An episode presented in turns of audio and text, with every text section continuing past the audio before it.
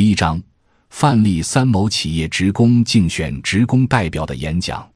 尊敬的各位领导、同事，大家上午好。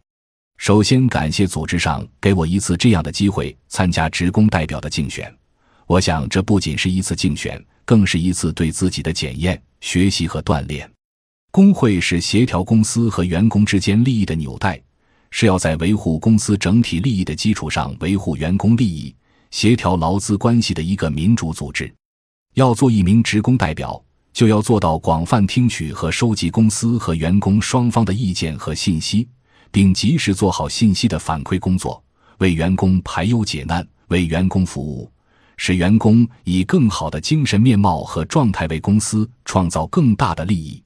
职工代表不仅代表职工的利益，也代表着职工的智慧，是职工的代言人。因此，职工代表应清醒地认识到自己所肩负的神圣职责和光荣使命。如果这次我有幸成为职工代表，我将做好以下几项工作：第一，我会全力以赴做好代表工作。努力学习党和国家的方针、政策、法律法规，不断提高政治觉悟和技术业务水平，做到持续学习、高效工作。第二，认真执行职代会条例，向本单位职工宣传、贯彻职工代表会决议，完成职代会交给的各项工作。第三，关心公司发展和经济效益，珍惜主人翁地位，积极参与民主管理，密切联系群众。认真听取职工的呼声，真实了解职工的需求，及时将职工的合理意见要求向各级领导机关和职代会工作机构反映，努力为大家办实事。第四，积极做好本职工作，认真履行职工代表的权利和义务，进一步解放思想，与时俱进，不断增强工会党建活动成效。注意从广大职工关心的重点、热点、难点问题入手。关心职工的精神生活，以大家喜闻乐见的形式，大力申请组织开展科学健康的文体娱乐科普活动，努力丰富大家的文化生活，切实增强工会亲和力。